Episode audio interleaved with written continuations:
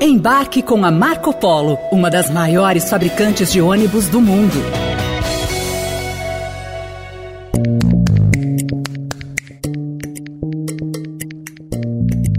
Eu sei de que partido foi o Tarcísio, você sabe com que partido eu disputei as eleições, e veja que coisa bonita e simples. Nós estamos juntos. Acabou a eleição.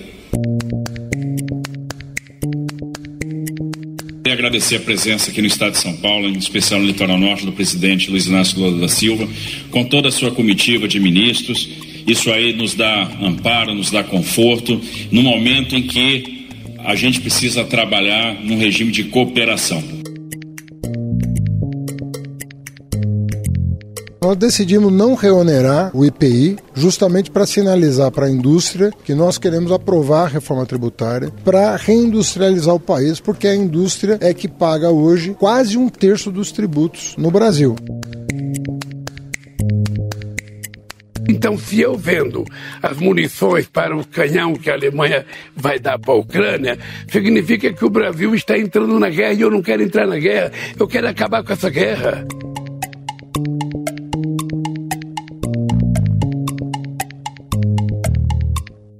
Dizem que o ano só começa depois do carnaval. Por aqui, o noticiário político começou bem antes. Com as chuvas que causaram destruição no litoral norte de São Paulo, o presidente Lula interrompeu seu descanso e voltou a trabalhar mais cedo. O mandatário sobrevoou a região e levou junto um grande grupo de ministros para dar apoio ao governo do estado e às cidades atingidas. No local, dividiu palanque com o opositor político, governador de São Paulo, Tarcísio de Freitas. Em seu discurso, Lula falou em união entre os governos. Esse é só um dos movimentos do presidente para se aproximar dos governadores que foram eleitos com apoio da direita. Mas será que os governadores vão conseguir manter uma boa relação com o governo Lula e também cumprirem um papel de destaque na oposição?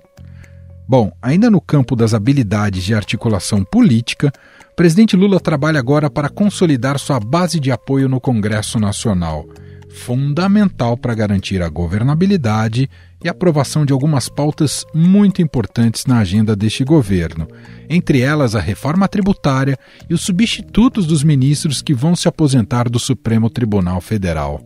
Nas relações exteriores, Lula tem tentado emplacar uma posição de mediador no conflito entre Rússia e Ucrânia, que está completando um ano. Seria Lula um ingênuo ou um bom estrategista da diplomacia? Esses são alguns dos assuntos dessa edição do Poder em Pauta. Hoje, com os repórteres de política do Estadão aqui em São Paulo, Beatriz Bula e Pedro Venceslau. Estadão Notícias.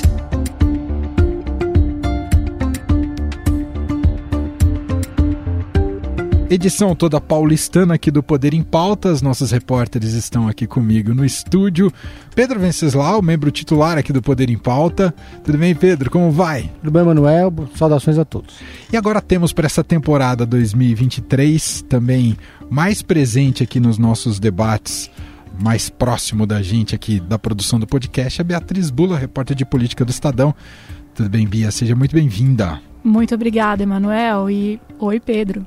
Bom, nosso primeiro assunto, evidentemente, traz análises e desdobramentos em relação à tragédia do último fim de semana em São Paulo, das fortes chuvas que caíram no litoral norte, causou um cenário de guerra, de destruição, de mortes e de muitos problemas associados a isso. Problemas que, claro, vão bater na porta da classe política, de quanto pensaram nas pessoas mais marginalizadas, com menos condições. Tudo isso está na mesa agora, além do socorro às próprias vítimas, né, desse momento mais emergencial, o quanto o país é capaz de dar respostas e respostas a longo prazo. Um pouco a gente vai tratar disso nesse bloco inicial. E primeiro, puxar com você aqui, Pedro, falando em política, uma mudança que já se observou de imediato, desde que a crise se instalou, né, desde que o problema foi exposto, uma união necessária, mas que não era comum no último governo, entre governo federal e governo estadual, mesmo que sejam adversários políticos e de frentes ideológicas muito diferentes. Me refiro ao presidente Lula e o governador de São Paulo, Tarcísio de Freitas, que, pelo menos diante de todos, têm demonstrado que estão jogando juntos, aparentemente, Pedro. Mas queria te ouvir mais sobre isso. Pois é, foram quatro anos de governo Bolsonaro em guerra com o governo de São Paulo, com o governador João Dória. Eles romperam logo no início da gestão João Dória. Foram quatro anos, na verdade, de que o governo Bolsonaro manteve uma relação muito tumultuada com os governadores, que acabaram se unindo, apesar das divergências ideológicas. Houve uma frente de governadores ali durante a pandemia.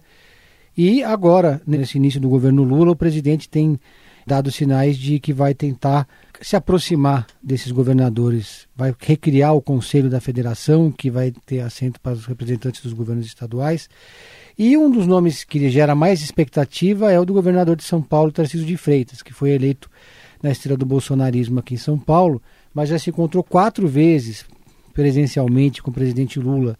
Tem uma agenda que ele tem mantido conversas com o presidente, por exemplo, sobre a questão da privatização do Porto de Santos que há uma divergência entre o governo e o Tarcísio, mas o Tarcísio mantém um diálogo para tentar convencer o presidente de forma republicana. E nesse episódio dessa catástrofe no litoral de São Paulo, não foi diferente. O Tarcísio montou um, gabinete lá em São Sebastião, se mudou para lá, tem atuado muito intensamente nesse episódio.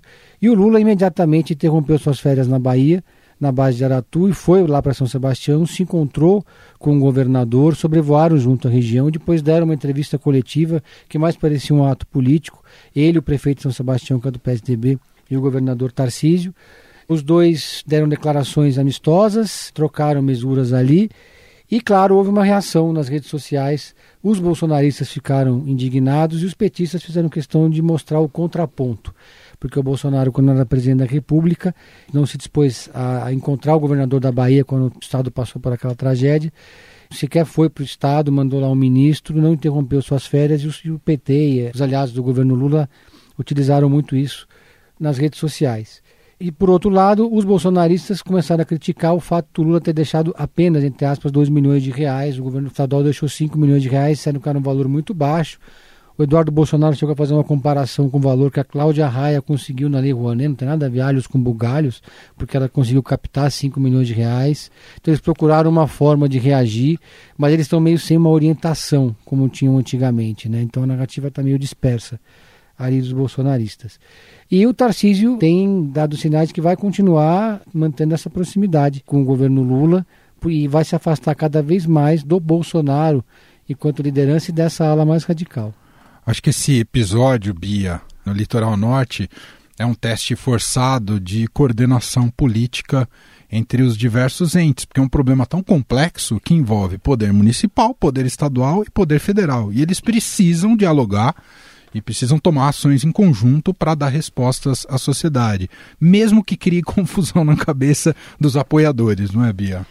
Sem dúvida, mas eu acho que o Lula também aproveita esses momentos, não que ele aproveite a crise, mas ele aproveita as chances que ele tem de estar junto com os governadores que são de oposição, que representam uma outra linha ideológica, para marcar justamente a diferença dele com o ex-presidente Jair Bolsonaro. Ele faz questão de pedir para o Tarcísio se aproximar quando ele vai falar diante das câmeras, de falar que a despeito de terem concorrido com partidos e linhas divergentes, eles estão ali juntos. Então, ele também usa muito isso para falar que ele vai ser diferente. Não foi a primeira vez que isso aconteceu, né? Pós 8 de janeiro, quando houve aquela tentativa de golpe, quebradeira na sede dos três poderes lá em Brasília, o Lula chamou, né, os, os governadores para um encontro justamente para demonstrar essa força, essa união em defesa da democracia. Mas de novo, ele aproveita esse momento que era necessário demonstrar de fato que todos estavam ali alinhados com relação à pauta da defesa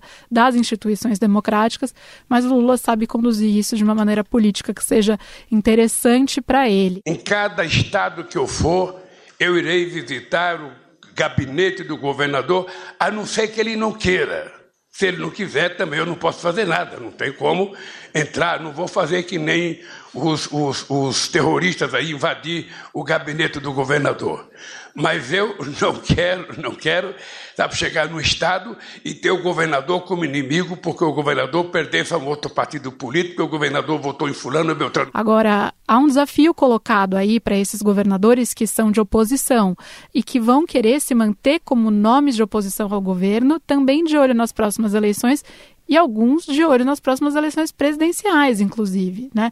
O governador do Rio Grande do Sul, Eduardo Leite, esteve recentemente aqui no Estadão para uma entrevista na TV Estadão e ele dá uma linha e indica o que, que deve ser a meta dele para se manter na oposição e ao mesmo tempo dialogar com o governo Lula. Né? Ele fala ah, a terceira via, que é como é, ele se pretende, ou seja, nem apoio ao Bolsonaro, nem apoio ao Lula, ela precisa ser a favor de algo e não contra alguém, que já é para mandar um recado para os seus eleitores e tentar afinar dentro do PSDB, que ele assumiu recentemente como presidente, a ideia de que ele não vai ser o maior opositor ao Lula, ele vai dialogar com o Lula. Então, durante a entrevista que ele deu aqui, ele fez críticas, por exemplo, a posicionamentos de política econômica do governo federal, mas na hora de estabelecer um comparativo entre Bolsonaro e Lula, ele deixa bem claro que ele vê o Bolsonaro como uma alternativa pior, muito pior do que o Lula no poder. Então, mas isso coloca um desafio é, para esses governadores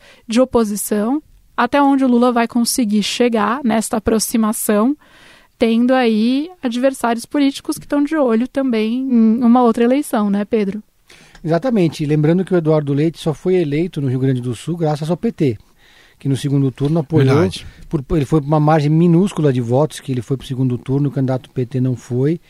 E eles chegaram a ensaiar lá uma grande coalizão, mas ele desde o início fez questão de se posicionar na oposição.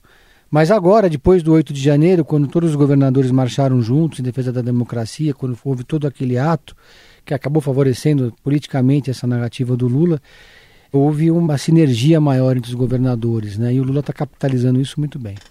Bia, quero te ouvir um pouco mais sobre um dos méritos aí da questão em si da tragédia. Claro, tem a ação emergencial, houve um evento climático extremo, choveu demais, uma chuva histórica, diante de todas as estatísticas já levantadas sobre isso.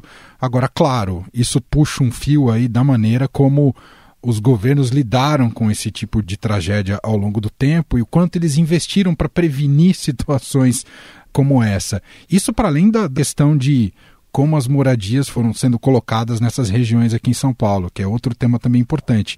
Mas quando a gente for puxar essa questão orçamentária, se percebe que longe de ter tido qualquer prioridade nos últimos anos a verba para prevenção de desastres no governo federal, não é, Bia? É isso, Emanuel. Nos últimos 10 anos, esse orçamento ele vem caindo e chegou no menor nível da série histórica já registrada. Então, nos últimos 14 anos, são dados que foram levantados pela ONG Contas Abertas. Para a gente ter uma noção, em 2013, o orçamento federal para prevenção e recuperação de desastres era de 11,5 bilhões em valores já corrigidos pela inflação. Esse ano, a gente está falando de 1,2 bilhão. Como você disse, a gente está falando de um evento climático extremo, eu acho que há muitos especialistas já indicando isso sobre o que aconteceu lá no litoral, mas também sabemos que os eventos climáticos extremos eles ficam mais frequentes no contexto de mudanças climáticas. E isso vai fazer a gente entrar obrigatoriamente aí numa das agendas que é a agenda do novo governo. Sim. O governo Lula foi eleito também com a plataforma de passar a tratar as questões climáticas com uma seriedade que não era dada pelo governo Bolsonaro. Pelo contrário, havia uma rejeição dentro do governo Bolsonaro à ideia de que havia mudanças climáticas em razão do comportamento do homem, etc. Então, agora são momentos em que a gente está vendo solidariedade por parte do governo federal, até promessa de medidas, de verba, etc. E eu acho que um dos sinais que a gente vai ver sobre o real empenho é o quanto essa recomposição do orçamento para prevenção de desastres vai ser feita. Há um outro dado que eu acho que é importante, saiu recentemente. A Prefeitura de São Sebastião acumulou nos últimos três anos condenações judiciais para que ela regularizasse e reduzisse os riscos das áreas ocupadas perto das encostas da Serra do Mar. Então, eu acho que são duas frentes para mostrar a seriedade de agentes públicos que a gente espera ver a partir de agora, deveria ser desde muito tempo atrás, mas enfim. É, é, tanto em termos de responsabilização de agentes que deveriam ter agido diferente para evitar essa tragédia, e que isso passe um sinal claro também para os outros municípios e estados, etc., como em termos de recomposição dessas verbas. Hoje, nesta quinta-feira, enquanto a gente grava aqui o podcast, a ministra do Meio Ambiente, Marina Silva, chegou a defender a criação de um estado de emergência permanente nas regiões que estão sob risco. Nós temos que ter uma legislação criativa, que é decretar estado de emergência permanente nesses municípios, para que você possa ter um plano continuado de prevenção aos efeitos dos eventos extremos causados pela mudança do clima. Se Federal. fala em 4 milhões de pessoas né, que estariam no Brasil em situação de risco. Né? São, pelo que eu vi, mais ou menos um pouco mais de mil cidades. Né? Esse número aí é do Centro Nacional de Monitoramento e Alerta de Desastres Naturais. Então, a Marina sobrevoou áreas que foram afetadas nesta semana, ao lado do governador Tarcísio. Também, mais uma vez, aí mostrando que o governador está, sim, fazendo uma parceria com o governo federal, quando necessário, e falou nesse tema hoje. Então, tudo indica que vem algo, sim, por aí, por parte do governo federal, para mostrar uma nova abordagem, já que é um governo que prometeu que vai ter uma nova abordagem com relação a eventos climáticos. Tanto o Sebastião quanto Ilhabela, que foram muito afetadas, são cidades que recebem royalties do petróleo. Então eles estão. Bastante dinheiro, eles né? Eles viram uma briga na justiça pela mudança no mapeamento, para ver quem recebe mais quem recebe menos. O fato é que eles estão com muito dinheiro em caixa. E esse dinheiro nunca foi usado da forma correta e nunca foi aplicado para evitar tragédia. Tudo bem que foi um, um evento climático excepcional. Mas São Sebastião e Ilhabela, não se sabe como eles estão usando esse dinheiro. Né? E esse dinheiro está lá. Então eles ficam pegando 2 milhões do governo federal, mais 5 milhões do governo estadual, fazendo vaquinhas do Brasil inteiro para arrecadar dinheiro, sendo que eles têm dinheiro em caixa. Né? É importante, Pedro, dizer isso, porque claro que muitos políticos aparecem agora dando entrevistas, claro que precisam se posicionar, porque sabem a importância né, de se mostrarem solidários e, e sensíveis à situação, mas é preciso olhar para o passado dessas administrações, das administrações estaduais, federais e municipais, especialmente. Só um dado Porque aqui, é uma forte especulação imobiliária, é. né? Há, há, muita gente interessada em morar em condomínios de alto e médio padrão nessas regiões e há a maneira como o poder público uh, lida com essas frentes de pressão. Então tudo isso está envolvido nesse complexo problema. Desculpa, Pedro, pode Não é que cinco cidades do litoral paulista que decretaram estado de calamidade pública receberam em 2022 mais de 700 milhões de reais em royalties do petróleo. Foi um aumento de 17% em relação a 2021. Então, Ilhabela está no topo da lista com quase metade desse valor. Depois vem São Sebastião, Caraguatatuba, Bertioga e Ubatuba. Mas esse orçamento reforçado não impediu que a cidade sofresse ali sérios danos com a chuva. Eu acho que o que a gente precisa observar a partir de agora, não só a solução mais emergencial, mas a longo prazo, o que será feito né, e com essa relação interfederativa. Bom, a gente tem outros assuntos importantes para tratar hoje aqui no Poder em Pauta. Estou com Beatriz Bulo e Pedro Venceslau. Vamos entrar na questão, vamos mais para Brasília agora, e a relação do presidente Lula com o Congresso Nacional. Impressionante como esse um mês e meio de governo, podemos dizer assim, o Lula já teve que lidar com focos de crise muito agudos primeiro o 8 de janeiro, depois a questão indígena e agora esses temporais no litoral norte de São Paulo. Mas no campo político ele tem batalhas importantes na construção da sua governabilidade. Queria que você começasse falando um pouco sobre isso para gente. Pedro. O presidente Lula tem uma dificuldade grande de governabilidade no Congresso Nacional porque em 2022, no primeiro turno, o Brasil elegeu um Congresso de direita. Então o governo abriu mão de qualquer projeto mais ambicioso de emplacar o presidente da casa fez um acordo com Arthur Lira, PT conseguiu ocupar alguns espaços de poder que não ocupava na legislatura anterior, mesmo não sendo maioria, quer dizer, como a CCJ, por exemplo. Mas para o governo Lula o que interessa é que os partidos do centro e do centrão se aglutinem em blocos parlamentares, porque fusão propriamente dita é algo que não dá mais para fazer. Pela legislação, o partido, por exemplo, PP e União Brasil, muita gente fala dessa fusão desses dois partidos. Mas olhando bem a legislação, um partido só pode se fundir com outro se ele tiver cinco anos de registro no TSE e a União Brasil não tem. Então a saída seria montar um bloco. Então sobrou o PL. O PL é o único partido que se intitula efetivamente de oposição hoje no Congresso Nacional, apesar de uma parte do PL já avisar que vai apoiar o governo Lula em determinadas votações. O questionamento central que tem hoje, por exemplo, do, no PT é sobre União Brasil.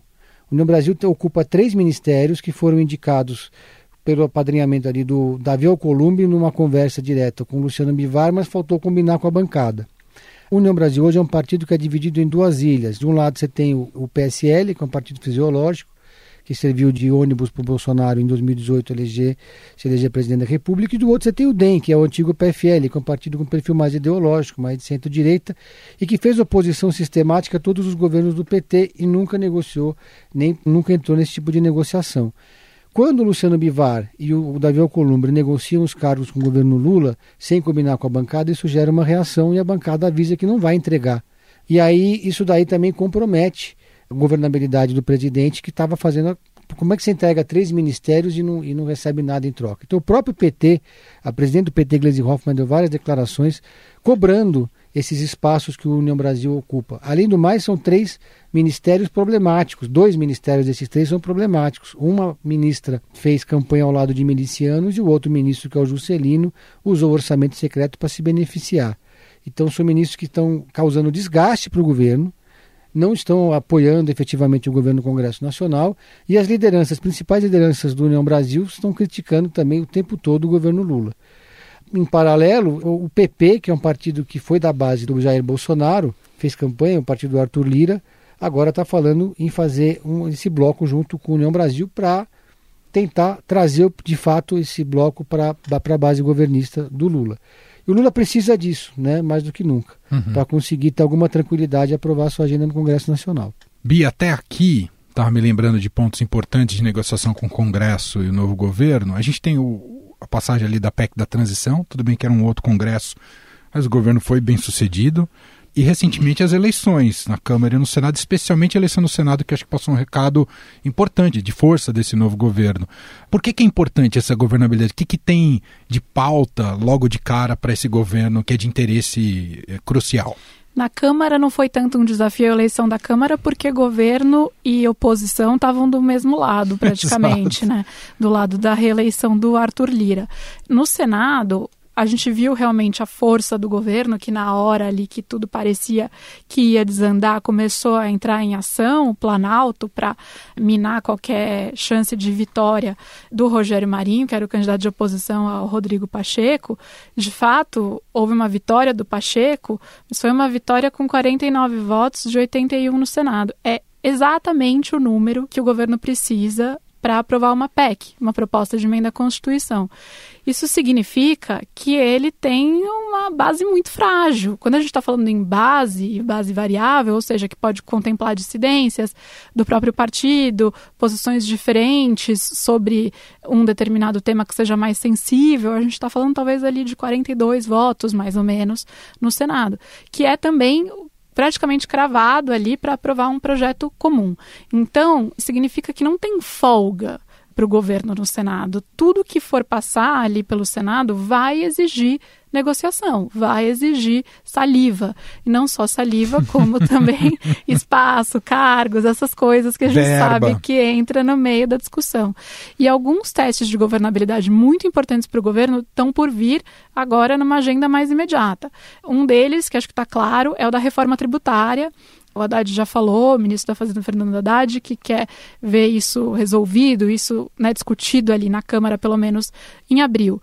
Outro é a discussão sobre a nova âncora fiscal, que vai substituir o teto de gastos também, que agora, pós-carnaval, a pressão sobre o Ministério da Fazenda para que isso seja apresentado logo, já que se falou em antecipar para apresentação em março, também deve surgir. E há outras coisas também, que aí são menos, digamos, assim, sensíveis desse ponto de vista de votação, mas ainda vão depender de uma boa vontade dentro do Senado. Por exemplo, a aprovação de um novo nome para o Supremo Tribunal Federal, tendo em vista que o primeiro-ministro a se aposentar neste ano será o ministro Ricardo Lewandowski, que sai da corte em maio já deu sinais que pode sair aí em abril, que ele deve sair antes do café esfriar. Então, tudo isso está colocado na mesa e colocado na mesa de uma maneira muito imediata. Uhum. E no caso do Supremo em especial, é pauta da oposição no Senado, eu diria que é pauta prioritária, né? Continuar tendo o STF como foco de tensão, não é, Bia? Basta lembrar que na eleição o Bolsonaro chegou a falar uma vez que mais importante do que ganhar era o STF. Então, há sim uma agenda importante no Supremo Tribunal Federal, embora a saída do Lewandowski, ela não tenda a mudar muito o jogo e o perfil das votações no Supremo, porque o Lewandowski ele tem um perfil que a gente chama de garantista, né, no campo penal, ou seja, menos punitivista.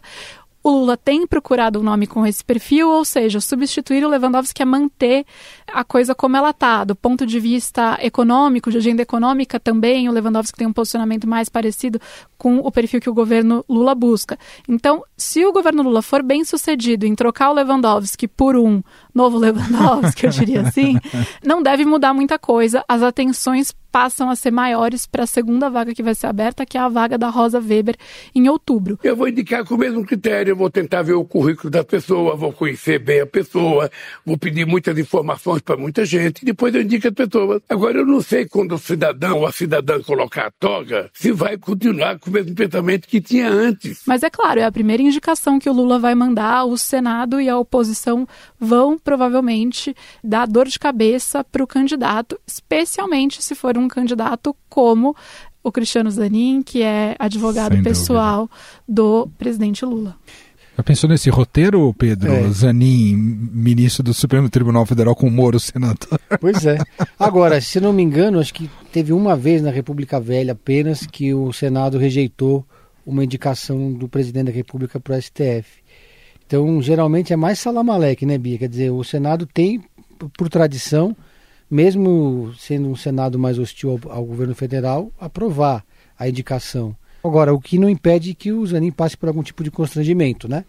Nessa sessão. Quer dizer, pode não ser fácil, mas. E um desgaste também de timing, né? O André Mendonça ficou esperando para ser sabatinado, para ter o nome aprovado. Se eu não me engano, foi um tempo recorde aí foi. de foi. espera que ele levou é. um chá de cadeira, porque ele era associado ao Bolsonaro. Então, há um desgaste para o governo também, essa discussão sobre o Supremo. É, eu conversei uma vez sobre esse tema com Rubens Gleiser, que acompanha muito o Supremo Tribunal Federal. Ele fala que a diferença do Brasil e dos Estados Unidos, que a Bia acompanhou muito bem, ela falou que no Brasil a sabatina dos novos ministros do Supremo Tribunal, elas ocorrem antes e nos bastidores.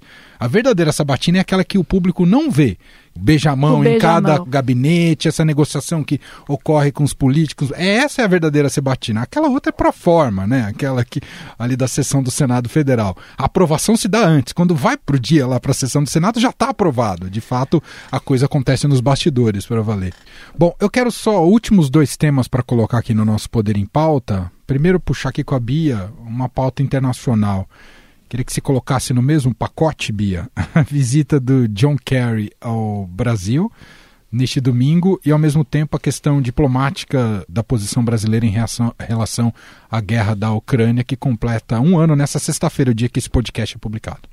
O John Kerry, que é o enviado especial do clima do governo Joe Biden, vem ao Brasil. Já era para ele ter vindo, mas ele o governo americano decidiu esperar a visita do Lula ao Biden na Casa Branca para aí então dar início a esses encontros e visitas em mais baixo nível que não o presidencial. Então ele chega no domingo, fica até terça-feira, vai ter encontro com lideranças do governo, do Congresso, sociedade civil também, e se espera aí que tenha alguma novidade sobre a possibilidade de doação americana ao Fundo Amazônia, que ficou congelado durante o governo Bolsonaro, foi retomado agora com a vitória do Lula, é um fundo destinado aí à verba internacional da Alemanha e da Noruega inicialmente para a questão da preservação da floresta amazônica.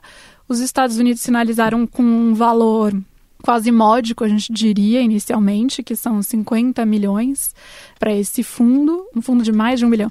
Esses 50 milhões parecem quase nada, mas um troco, é, né? é um procedimento que tem que passar pelo Congresso americano também, segundo a ministra Marina Silva já explicou, e que tudo isso seria debatido com a presença do Kerry no Brasil.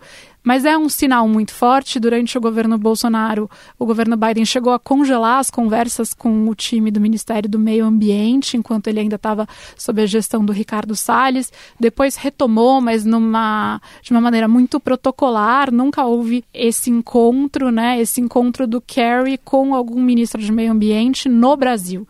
Os encontros sempre tinham sido nos Estados Unidos ou na Europa por outros motivos. Então, é um sinal dessa mudança de posicionamento do governo, mudança da forma também como outros países veem o Brasil agora. E para colocar junto nesse mesmo balaio com a Ucrânia, e o Lula tem trabalhado para se colocar como um possível mediador de um acordo de paz uma proposta ambiciosa, bastante ambiciosa. Ele vem sendo muito criticado também por pessoas que veem uma certa ingenuidade Dizem nisso. que é pouco realista, né? Ele tenta trazer a ideia de um clube da paz, que seria um grupo de contato de países que não estão envolvidos com envio de munição para a Ucrânia e que poderiam então ter uma posição menos parcial. Há muita resistência por parte dos países que estão mais próximos e mais diretamente envolvidos nisso inclusive ali na Europa, com relação a isso. Mas, de fato, há algumas conquistas que foram conseguidas pelo Lula nos últimos dias. Então, nessa quinta-feira, o governo russo chegou a dizer que estava avaliando essa proposta de paz do Brasil. E, enquanto a gente está gravando aqui esse podcast, a ONU está discutindo uma resolução e há sinais de que os ucranianos topariam uma das sugestões do Brasil aí para incluir uma conclamação a cessação de hostilidades. São passos diplomáticos, não tem nenhum sinal concreto de que isso vai produzir algum efeito de fato, mas o Lula está tentando reivindicar para ele essa posição e usar este tema também para se colocar como um agente internacional, assim como o tema do meio ambiente. Ele está para conversar com o presidente da Ucrânia, Volodymyr Zelensky. Durante o último final de semana, o Mauro Vieira, chanceler, se reuniu com o chanceler ucraniano na Alemanha, falaram sobre essa ligação, para essa ligação ocorrer, mas ainda não tem data marcada. E para fechar com você, Pedro Venceslau, voltando à nossa política de Brasília, o que está acontecendo com o novo, o, o Pedro? Me conta. Hábitos velhos no Partido Novo? Pois é, o Partido Novo teve, teve sempre como seu grande diferencial, porta-bandeiras do partido, o fato deles não usarem dinheiro público, recursos do fundo partidário. Em 2018, elegeram oito deputados federais se eles simplesmente devolvessem o dinheiro para o TSE, esse dinheiro seria redistribuído entre os partidos, ou seja, daria na mesma. O que eles fizeram? Passaram a fazer depósitos em um fundo em juízo, até que eles conseguissem uma solução política para o que fazer com esse dinheiro. E esse dinheiro ficou lá rendendo e chegou na casa dos 100 milhões de reais. Está num fundo, ninguém sabe onde está, se é na XP, se é em algum banco, etc. Mas o fato é que esse dinheiro está lá. Aí é, o novo chegou na eleição de 2022 foi um fiasco. Elegeu apenas três deputados federais, não atingiu a cláusula de barreira, perdeu o direito de ter cargos no Congresso, na mesa diretora, ou cargos de liderança, qualquer coisa do gênero. Perdeu também o direito à propaganda partidária e perdeu o direito ao acesso ao fundo partidário. E aí o Novo decidiu dar uma guinada e agora vai fazer uma convenção no dia 28 de fevereiro e nessa convenção vai aprovar uma resolução em que autoriza a utilizar recursos públicos. Só que eles estão dizendo que não é bem o fundo, é o rendimento do fundo. Está na mesma, né? Eles também decidiram agora que vão remunerar os dirigentes. Então, os dirigentes que eram voluntários agora vão passar a ganhar um salário. Como o Novo, na sua governança, decidiu que os parlamentares e os seus quadros com cargos eletivos não fazem parte da executiva, então não adianta os deputados o, os seus prefeitos, os seus vereadores reclamarem, porque quem decide é, é a direção do partido. Então, os deputados estão muito incomodados, quem tem mandato está muito incomodado, porque perdeu o seu charme, digamos assim. Né? O partido deixou de ser um partido diferente. Nasceu ser... velho, é isso. É, e agora vai ser gente. um partido como outro qualquer, como diria o Lula, né? Uma. Como é que é a expressão que ele usou? Lula chegou a dizer que o PT é o único partido do Brasil, os outros são uma cooperativa de deputados. Então, o novo agora se encaixa nessa categoria de cooperativa de deputados. Bom, apêndice final aqui trazido pela Beatriz Bula, mas é uma agenda importante o Haddad se preparando para o G20, né, Bia? Haddad viajou com o Roberto Campos Neto, presidente do Banco Central, para a Índia, onde eles participam do encontro de ministros de finanças e governadores de bancos centrais do G20. Isso prepara o terreno para o Brasil assumir a presidência do G20 no ano que vem. Mas tem também um outro componente que é de Haddad e Campos Neto, claro, trabalhando Vão ter juntos. tempo para conversar. Muito tempo para conversar nessa viagem e de olho numa informação aí para a semana que vem acaba o mandato de dois diretores do Banco Central, incluindo o diretor de política monetária. Está todo mundo de olho no que o governo vai fazer com essas vagas. Então, certamente também Campos Neto e Haddad devem bater um papo sobre esse assunto. Gente, assim a gente fecha essa edição de São Paulo aqui do Poder em Pauta. Na semana que vem, a Conexão São Paulo-Brasília. Quero agradecer aqui aos nossos repórteres. Primeiramente, Beatriz Bula. Foi muito legal, Bia. A gente se vê daqui 15 dias, certo? Combinado. Foi muito legal. Obrigada. E o Pedro Venceslau, que volta na semana que vem com o Felipe Frazão. Obrigado, Pedro. Até valeu, semana que Bia, vem. Valeu, Manuel. Até mais. Até. Estadão Notícias. E este foi o Estadão Notícias de hoje, sexta-feira, 24 de fevereiro de 2023. A apresentação foi minha, Emanuel Bonfim. Na produção, edição e roteiro, Jefferson Perleberg, Bárbara Rubira e Gabriela Forte. A montagem é de Moacir Biasi. O nosso e-mail podcast@estadão.com. Um abraço para você, um ótimo fim de semana e até mais.